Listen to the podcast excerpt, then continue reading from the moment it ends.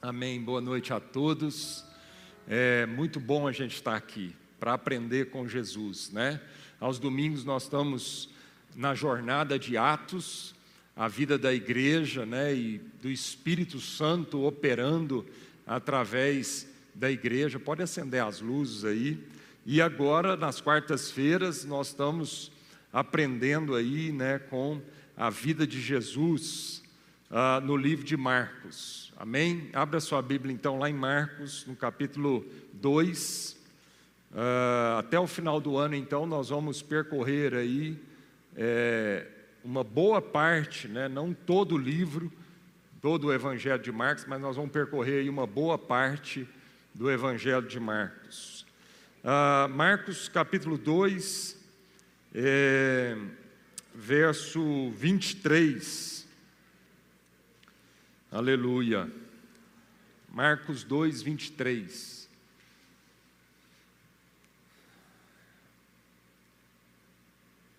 Num sábado, enquanto Jesus caminhava, todo mundo abriu aí?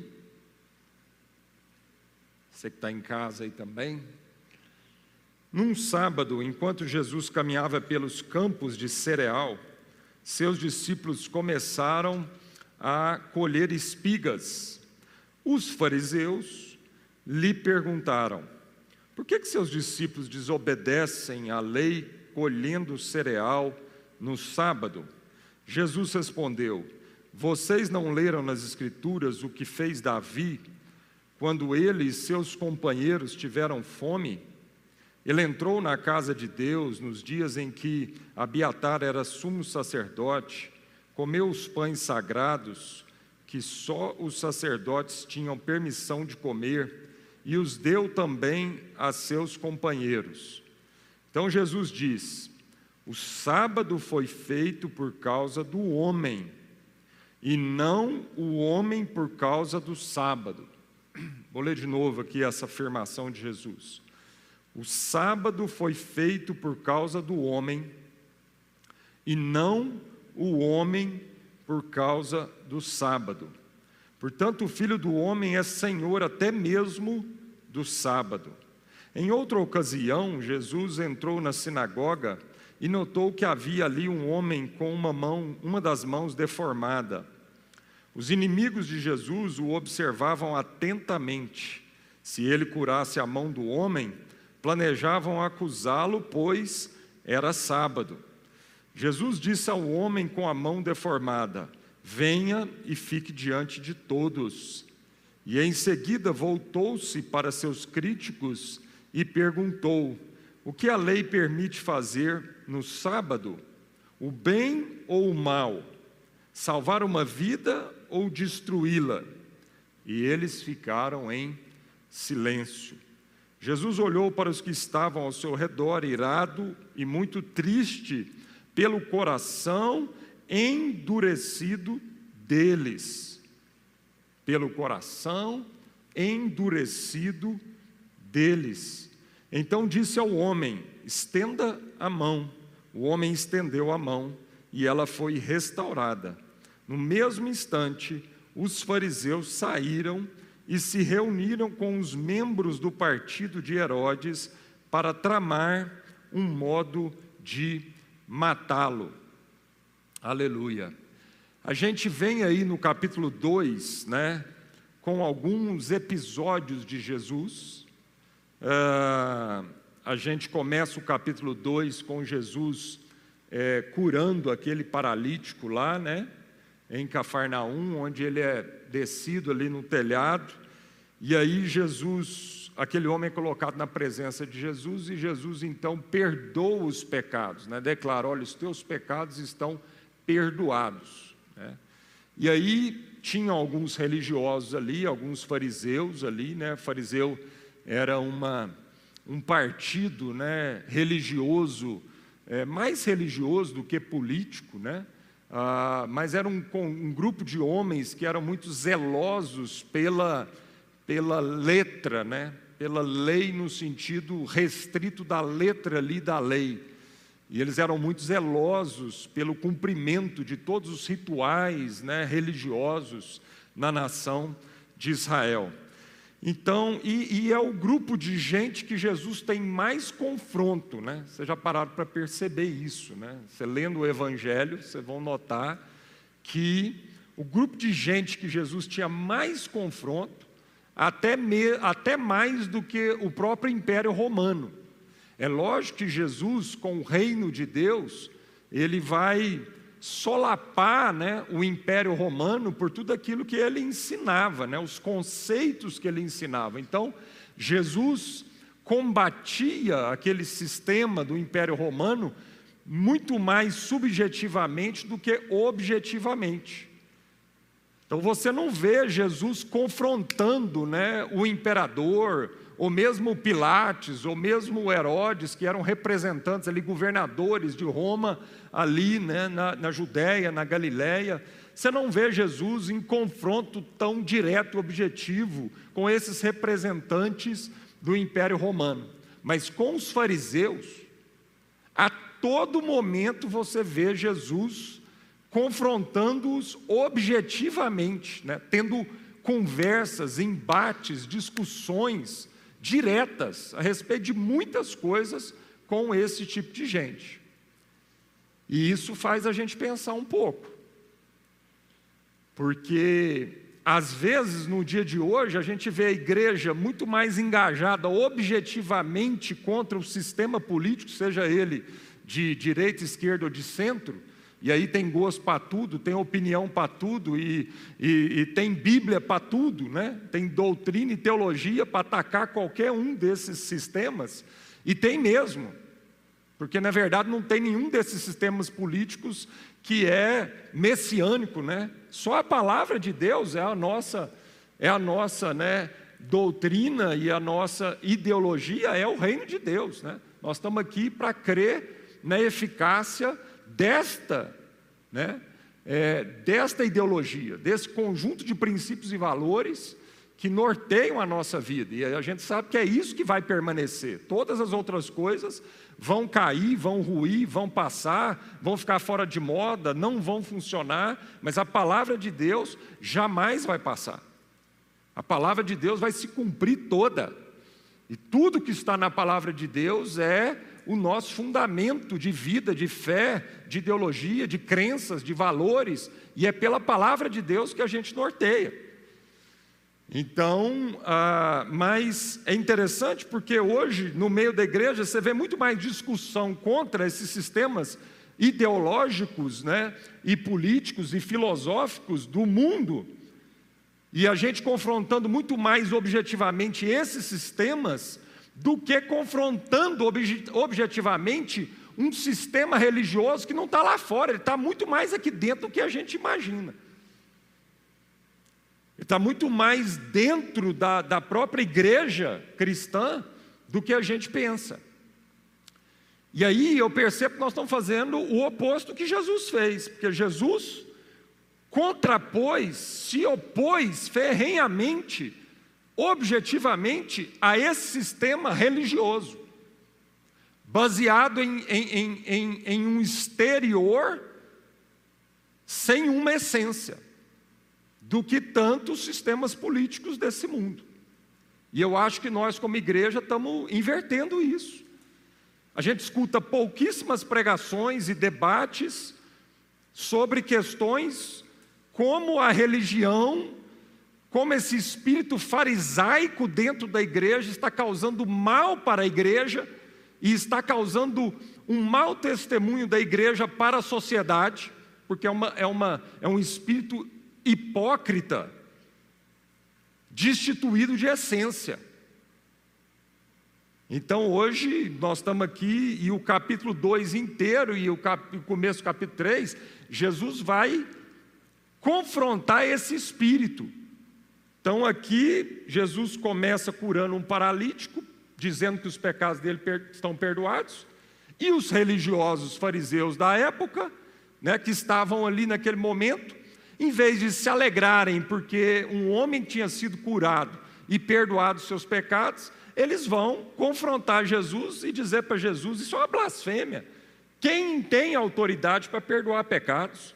Quem é você para perdoar pecados? E aí Jesus diz: Olha, para que vocês tenham consciência que o Filho do, do homem tem poder para perdoar pecados, eu digo a esse paralítico: levanta e anda. Ou seja, Jesus estava dizendo que o poder para curar fisicamente aquele homem era apenas para revelar uma autoridade muito maior que Jesus tinha, maior até mesmo do que fazê-lo é, operar aquela cura física, o poder de perdoar pecados. E aí então Jesus logo depois entra na casa do Levi, que é Mateus, um dos discípulos, e Levi era um cobrador de imposto, era um traidor da pátria. Ele era um publicano. E ele entra na casa do Levi e começa a ter uma refeição com pecadores. Novamente, os fariseus estavam ali porque eles estão em quase todos os momentos acompanhando Jesus de longe,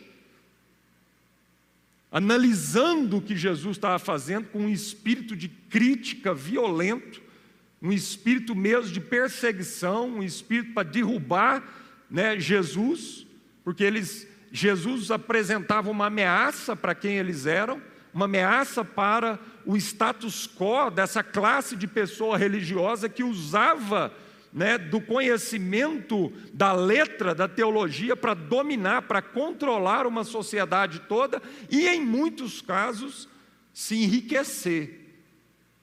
Porque nós não podemos esquecer que a Bíblia diz que a raiz de todos os males é o amor ao dinheiro. E a Bíblia não mente, né, irmãos? Às vezes você acha que a Bíblia exagera. Você fala, não, isso é exagero.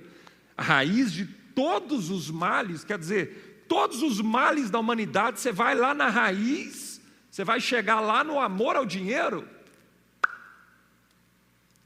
É isso mesmo. Seja Deus verdadeiro e todo homem mentiroso. E a Bíblia não exagera. E então, muito dessa, desse esquema teológico religioso que os fariseus construíram, a partir de interpretações equivocadas da lei dos profetas, ou seja, do Antigo Testamento, muito disso foi para que no fim eles ganhassem grana, para que isso fosse fonte de lucro para a vida deles e de manipulação e controle. E aí, Jesus entra ali, novamente os fariseus não estavam preocupados com os pecadores, muito menos com Levi.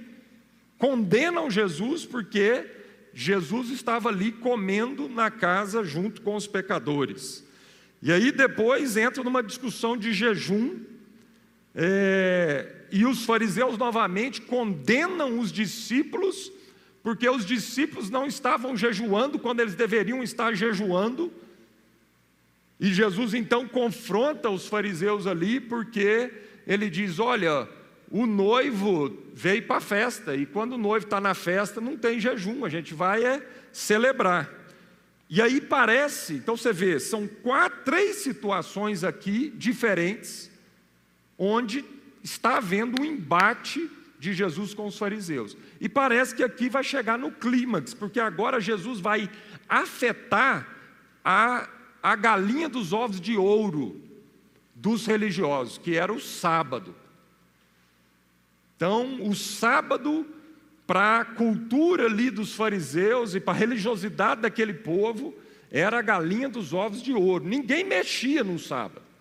O sábado era algo intocável.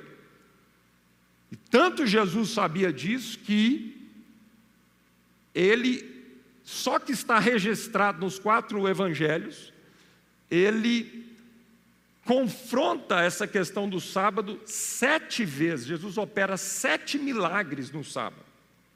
E aqui duas. No primeiro capítulo a gente já viu aqui que ele já fez isso, operou muitas curas em outro sábado.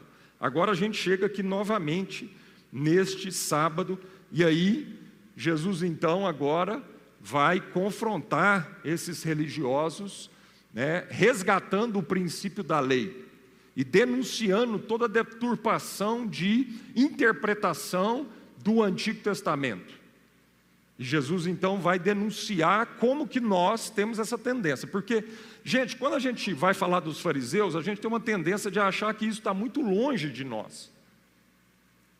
E eu não quero, eu não gostaria que a gente é, é, é, falasse dessa situação aqui, nos colocando fora dessa, desse, desse lugar, desse espírito religioso, porque isso é mais forte do que a gente pensa.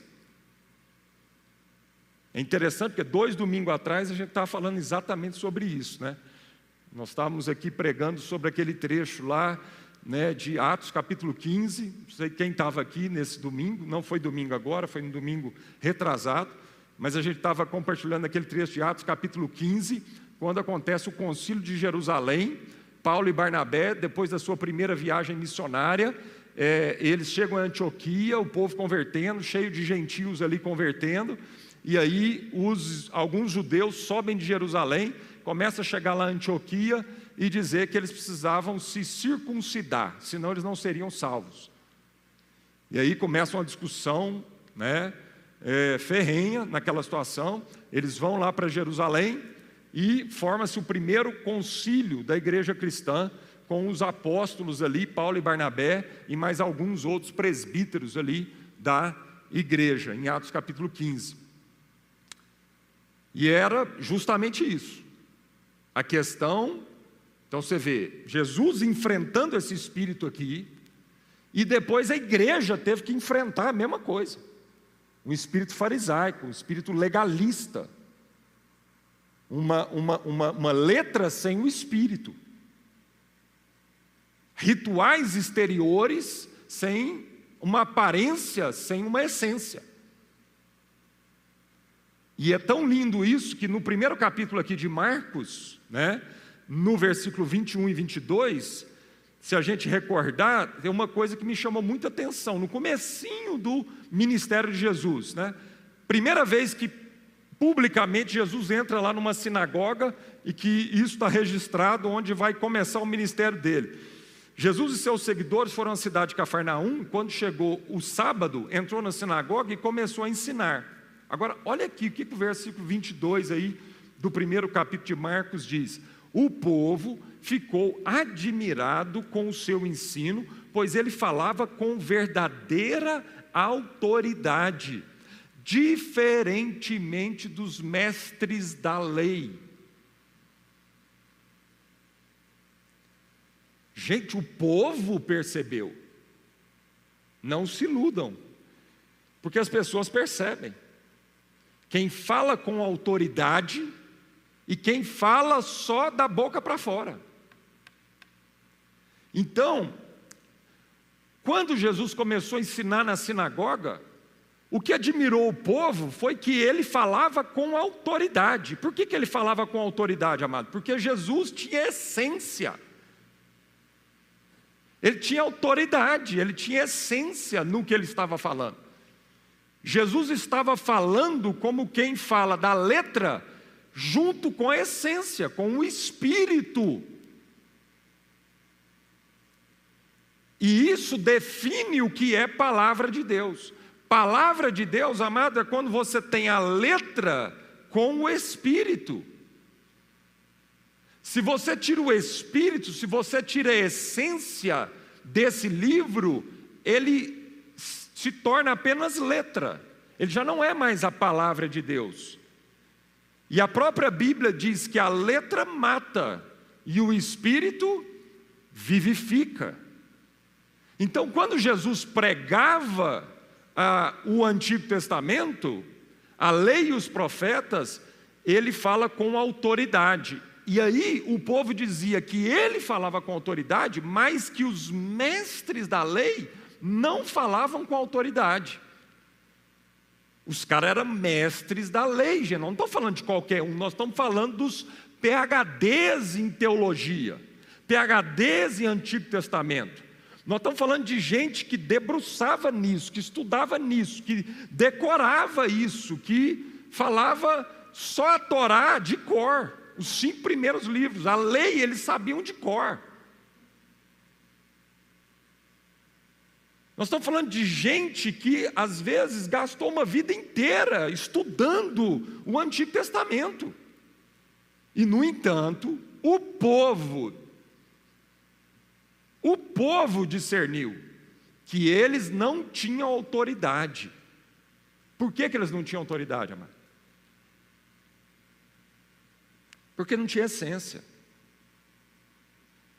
Não tinha essência, não tinha o espírito, não tinha a motivação.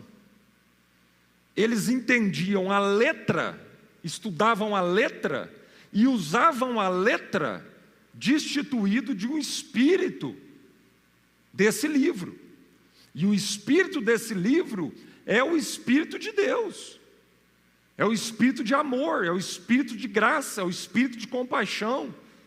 Esse é o espírito, e é isso que faz esse livro se tornar a palavra de Deus. E a gente então precisa tomar muito cuidado com isso. E é isso que Jesus está confrontando, é isso que Jesus está expondo, é isso que Jesus está denunciando. E isso é muito mais grave do que a gente imagina. E Jesus confrontou isso o tempo todo no seu ministério. Por isso você é deve, né? Se você já me ouviu pregar aqui, você já me ouviu pregar muito sobre isso. Porque isso está arraigado em nós. Se a gente não tomar cuidado, nós vamos ser esses hipócritas. Nós vamos ser esses que vamos estudar esse livro e não vamos entender o espírito desse livro. E pior, nós vamos usar esse livro para os nossos caprichos, para alimentar as nossas carências de uma forma egoísta, para manipular e muitas vezes para ganhar dinheiro, que é o que acontece muitas vezes. Hoje, no nosso país, nos púlpitos da igreja evangélica no Brasil. Muitos teólogos, muitos pastores, muitos irmãos, usando isso daqui totalmente sem autoridade. E se você perguntar para o cara fazer uma exegese, do cara fazer uma pregação, ele vai fazer uma pregação violenta em termos de de, de racionalidade disso aqui. E você vai ficar impressionado. Não, que cara espiritual, nu, que cara que está enxergando coisas que eu não estou enxergando. Mas é gente que prega a letra sem o espírito e, portanto, não tem autoridade.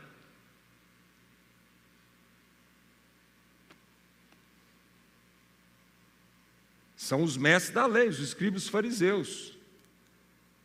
Gente que conhecia muito da, da teologia da letra, mas os seus olhos estavam fechados para enxergarem as realidades de fatos espirituais. E os olhos deles estavam fechados porque o coração estava endurecido. Não havia essência, não havia semelhança com Deus, havia uma imagem sem uma semelhança causada pelo pecado. Desde lá de Adão, é assim que o homem aprendeu a viver. O homem aprendeu a viver a partir do pecado, idolatrando uma imagem, investindo na imagem, investindo no exterior e não sendo transformado no seu interior, na sua essência, no seu coração. E isso não resolve. Isso só vai produzir tormento, isso só vai produzir opressão, isso só vai produzir escravidão, isso só vai produzir doenças emocionais, doenças físicas, doenças espirituais. Era o que esses homens, doutores da lei, produziam na sociedade: peso, opressão, violência, abuso, doença, escravidão. E Jesus veio para confrontar isso e causar libertação. Conhecereis a verdade, conhecereis a minha palavra, e a minha palavra vai produzir libertação. Ela vai produzir descanso, cura, salvação, perdão de pecados, transformação, santidade.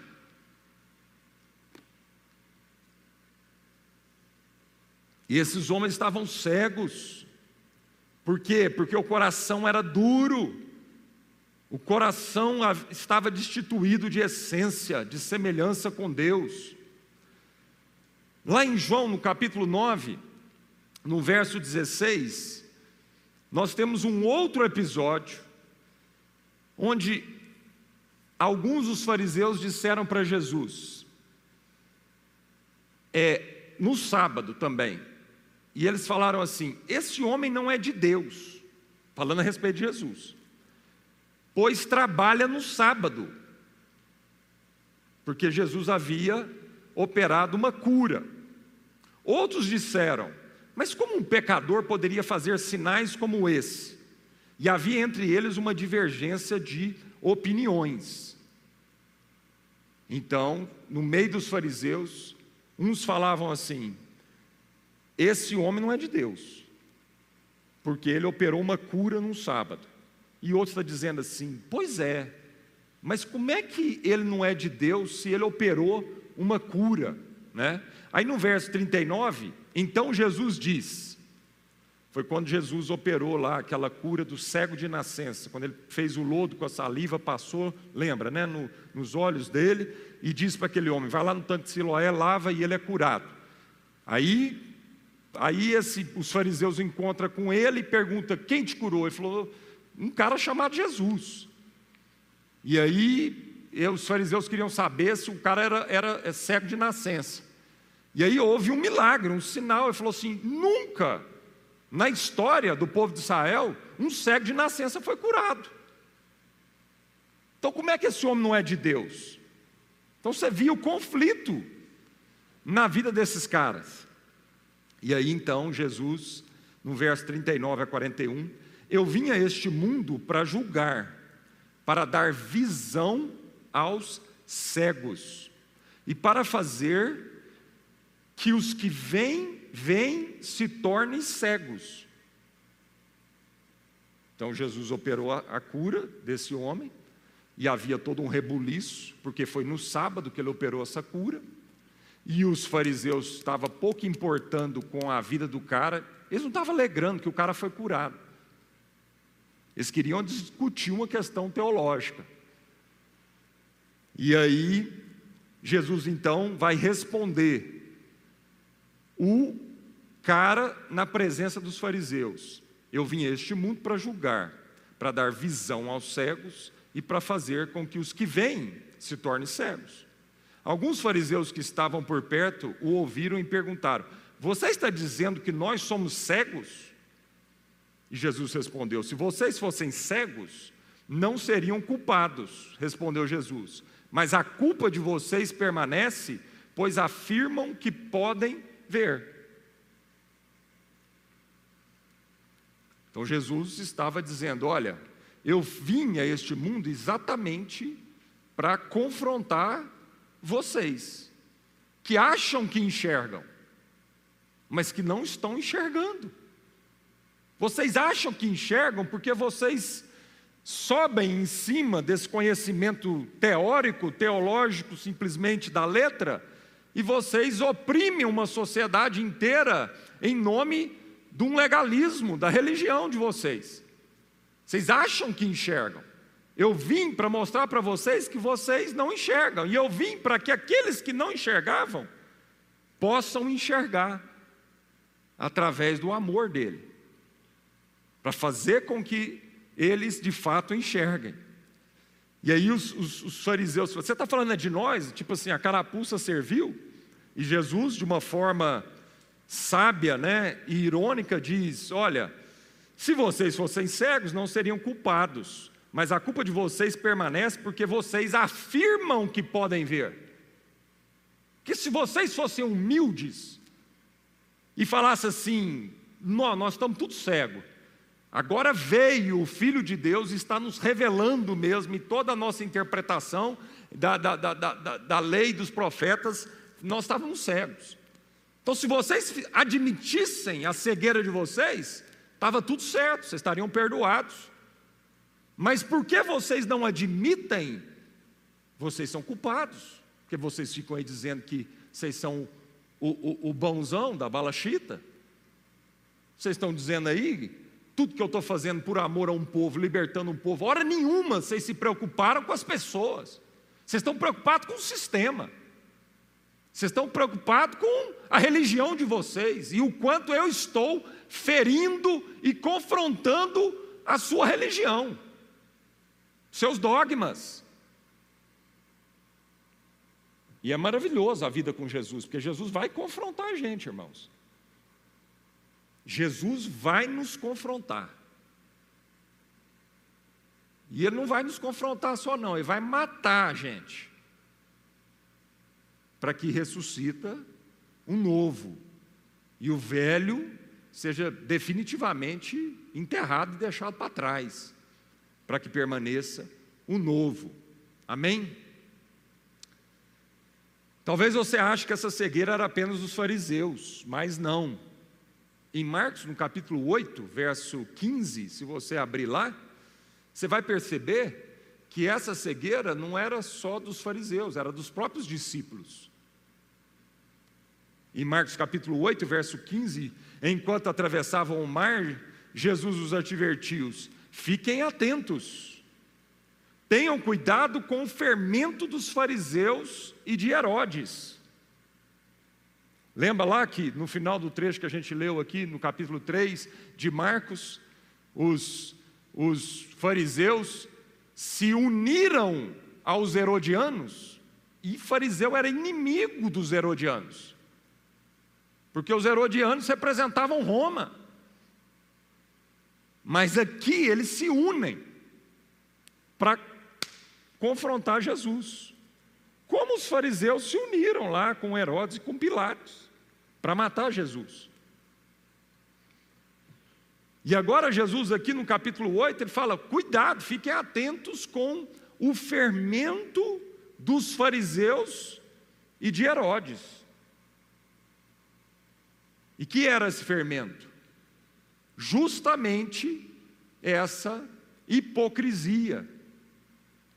Justamente essa mentira, né, de se aferrar à letra sem o espírito. Os discípulos começaram a discutir, a discutir entre si por que não tinham trazido pão. Eles tinham acabado de ver a multiplicação dos pães duas vezes, a primeira e a segunda multiplicação dos pães. E aí eles entram no barco, esquecem de trazer pão, só tinha um pão. E aí, meu filho, bastou, bastou para eles começarem a discutir. E aí Jesus, ao saber do que eles estavam falando, disse: Por que, que vocês discutem sobre a falta de pão? Ainda não sabem ou não entenderam? Seu coração está tão endurecido que não compreendem? Vocês têm olhos, mas não veem, têm ouvidos, mas não ouvem não se lembram de nada. Então Jesus está dizendo: olha, vocês têm olhos, mas não veem. Vocês têm ouvidos, mas não ouvem. Então, amados, e isso é lindo porque lá em Coríntios, a promessa de Deus do Espírito é que aquilo que jamais olho viu, aquilo que jamais ouvido ouviu, e aquilo que jamais penetrou no coração humano é o que o Espírito tem reservado para aqueles que amam a Deus. Então, é isso que o Espírito Santo quer fazer com a nossa vida. O que, que o Espírito Santo quer fazer com a nossa vida, amado? O Espírito Santo quer iluminar o nosso coração, o nosso entendimento. Ele quer trazer luz para a nossa vida, amém, amado? Então o cristão precisa aprender a ver com os olhos do coração e ouvir com os ouvidos do coração. Paulo faz essa oração. Oro, Efésios capítulo 1. Oro para que o espírito de revelação e de sabedoria ilumine os olhos do vosso coração. Então, todo o trabalho de Jesus, amada, é nos transformar de dentro para fora e não nos encaixar dentro de um conjunto de regras exteriores. Foi essa a conversa de Jesus com Nicodemos. Nicodemos era um fariseu, um cara que era do sinédrio, acostumado com a lei, com os dogmas, com todos os rituais e cumpria à risca todos os rituais. Mas não bastou e nunca vai bastar porque isso nunca vai nos dar a vida abundante que Deus tem para nós. O que vai nos dar essa vida abundante, amado, é, é esse encontro com esse Jesus livre com esse Jesus que olha não com os olhos apenas naturais e ouve não apenas com os ouvidos naturais e sente não apenas com o seu coração natural, mas olha com os olhos do, da fé e do coração. Escuta como alguém que de fato ouve um clamor e sente no seu coração como alguém que ama acima de todas as coisas. Então é isso que Jesus quer trabalhar com a nossa vida. Nós precisamos aprender a ver com os olhos do coração e ouvir com os ouvidos do coração. O Espírito Santo quer trabalhar em nós para que a nossa relação com Deus seja muito além do que apenas rituais externos, dogmas externos, enquadramento externo, mas seja de fato uma relação do coração, da nossa essência. Uma transformação da essência e não apenas da imagem. É isso que Jesus vai fazer, restaurar aquela essência, aquela semelhança que foi perdida no pecado. E Ele quer restaurar agora essa essência. Amém? Então a promessa é aquilo que jamais olho viu, aquilo que jamais ouvido ouviu, aquilo que jamais penetrou o coração humano, é o que Deus tem reservado para aqueles que o amam. O ama. Então, isso vai vir de um coração que ama. E por isso Jesus diz que o resumo de toda a lei está em amar. Amar a Deus acima de todas as coisas e amar o próximo como a ti mesmo, ou, como ele também diz, amar ao próximo como eu vos amei. Esse é o resumo da lei. Era isso que os religiosos não entendiam. Era isso que os religiosos não estavam dispostos a aprender. Era isso que os religiosos não estavam dispostos a abrir mão, a se humilhar, a reconhecer que eles não davam conta. Porque para amar, amado, uma essência tinha que ser transformada. E se uma essência não for transformada na nossa vida, foi isso que Jesus falou para Nicodemos, nós nunca vamos conseguir viver o reino de Deus. Porque o reino de Deus é do coração para fora, não é de fora para dentro. E quantos embates Jesus teve com os fariseus, porque todo momento os, os fariseus estavam olhando para o exterior e não percebiam o interior. O povo percebia que eles eram doutores da lei e ministravam sem essência. O povo percebeu que Jesus era um profeta diferente porque ele ministrava com essência. Ele tinha autoridade no que ele ministrava. Então, até quando nós vamos ficar tentando encaixar a nossa vida num conjunto de rituais externos, sem de fato a gente ir para a presença do Espírito Santo, da palavra de Deus, nos aquietarmos aos pés de Jesus e deixar com que Jesus transforme o nosso ser e o nosso coração? A proposta é essa, é só isso que vai ser a solução. Você não vai ter outra solução tentando ajustar a sua vida dentro de alguma coisa nova. Sua vida é velha. É isso que Jesus diz aqui em Marcos. Não se põe vinho novo em odre velho. Não se põe um remendo novo num pano velho. Porque se você botar um vinho novo no odre velho, vai arrebentar. Então Jesus está dizendo o seguinte: para ter vinho novo, para ter uma novidade de vida, para ter uma nova vida, tem que ser, o recipiente tem que ser novo, tem que ser transformado. E é só o Espírito que é capaz de fazer isso, a lei não é capaz de fazer isso. É um nascimento do Espírito, por isso Jesus diz para Nicodemos: você não vai nascer da carne, mas você vai nascer do Espírito. Amém, queridos? Então os fariseus eram gente cega. Gente cega, que não enxergava um palmo na frente. Era gente que achava que sabia de tudo. Arrogante, soberbo. Achava que eram detentores da verdade. Sabia nada nesse trecho que a gente lê aqui do sábado, né? Esses dois episódios aqui, os fariseus demonstram que eles não conseguem enxergar a vida humana. Eles não conseguiram enxergar. No caso lá que os discípulos estavam colhendo milho, e aí eles condenaram os discípulos, porque no sábado eles estavam colhendo milho, Jesus falou assim: estão com fome. Estão com fome. Não é possível que a guarda do sábado vai deixar a gente passando fome. Quem que é mais importante? As pessoas ou o sábado? Era isso que Jesus estava confrontando aqui. Para os fariseus, era o sábado, não eram as pessoas. E Jesus está falando: vocês não entenderam nada a respeito do meu reino. O meu reino é a respeito de pessoas.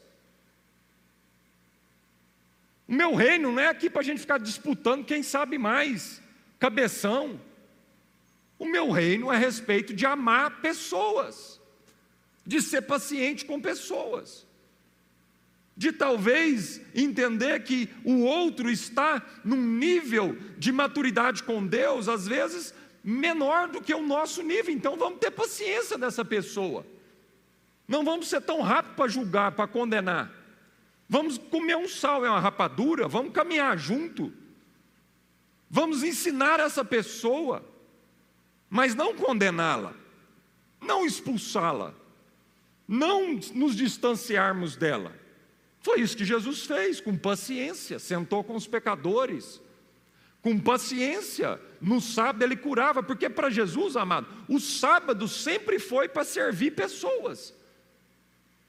O sábado é para pessoas, é isso que ele diz aqui, e não pessoas para o sábado.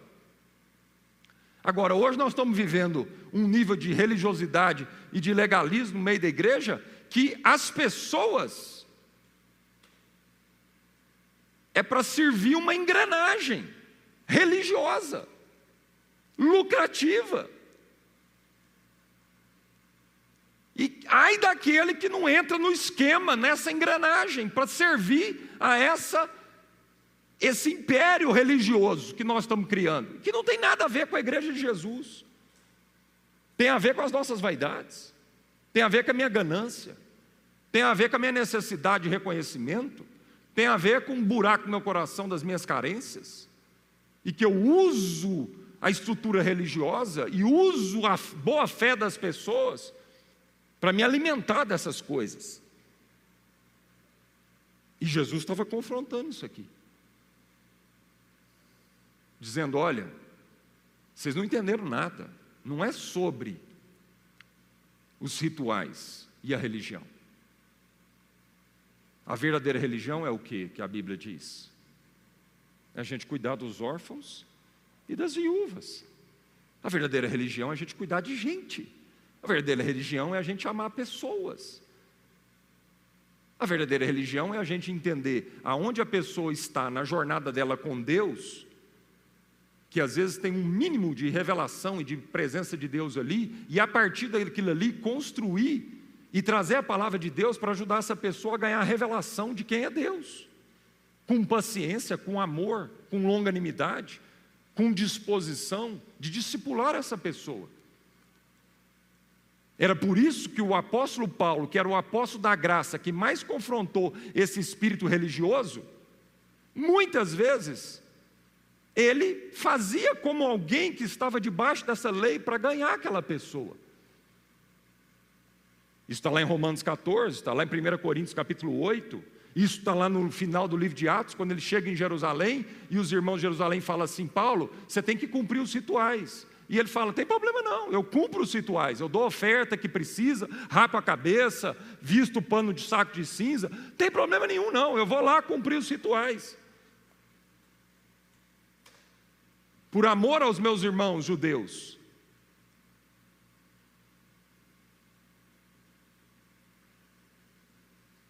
Então, era um povo míope os fariseus, porque eles não enxergavam a vida humana, eles só enxergavam os rituais. Eles eram um povo míope porque eles davam valor à aparência e não de fato à verdade. E não está escrito aqui, nesse trecho, mas no trecho correspondente de Mateus está lá escrito que era gente que dava mais valor em animal do que gente.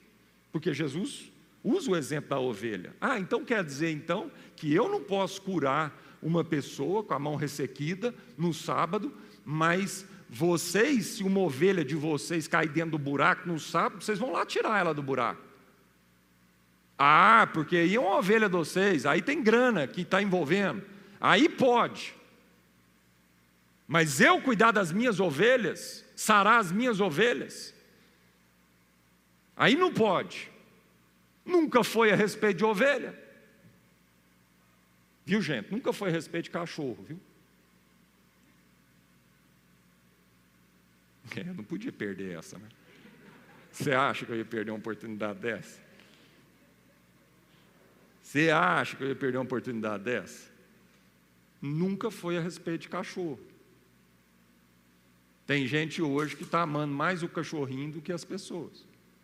E por causa do cachorrinho, ele é capaz de matar alguém. Ele arrebenta com alguém que se meter a besta com o cachorrinho dele. Está tudo bagunçado, irmãos. Nada contra o cachorrinho. Cachorro é cachorro, não é ser humano. Ovelha é ovelha, gente é gente. Jesus veio para morrer não é por causa de ovelha nem de cachorro, ele morreu por causa de gente. Ele confrontou um sistema inteiro, e arriscou a própria vida. Ele estava arriscando a sua vida aqui, viu, irmãos? Como de fato ele morreu por isso. Morreu no cumprimento do dever. E é disso que nós vamos morrer. Você quer ter uma morte digna? Não morra de rancor, não morra de raiva, não morra de ansiedade, não morra de nervosismo, não morra dessas coisas, não, amado, porque isso é morrer em vão. Você quer morrer de uma forma digna, lá no seu velório, o irmão falar assim: lutou o bom combate, completou a fé, guardou a carreira. Se quer que as pessoas dão esse testemunho, morra por gente. Dê a vida por pessoas. Não morra pelo seu dinheiro, pela sua casa, pelo seu carro, não morra pelos seus gostos, não morra pela sua teologia, não morra pela sua religião. Morra por gente, porque Jesus não morreu por nada disso. Jesus morreu por gente. E desde o começo do ministério dele, ele arriscava a vida dele por gente. Em nome de Jesus. Amém, queridos?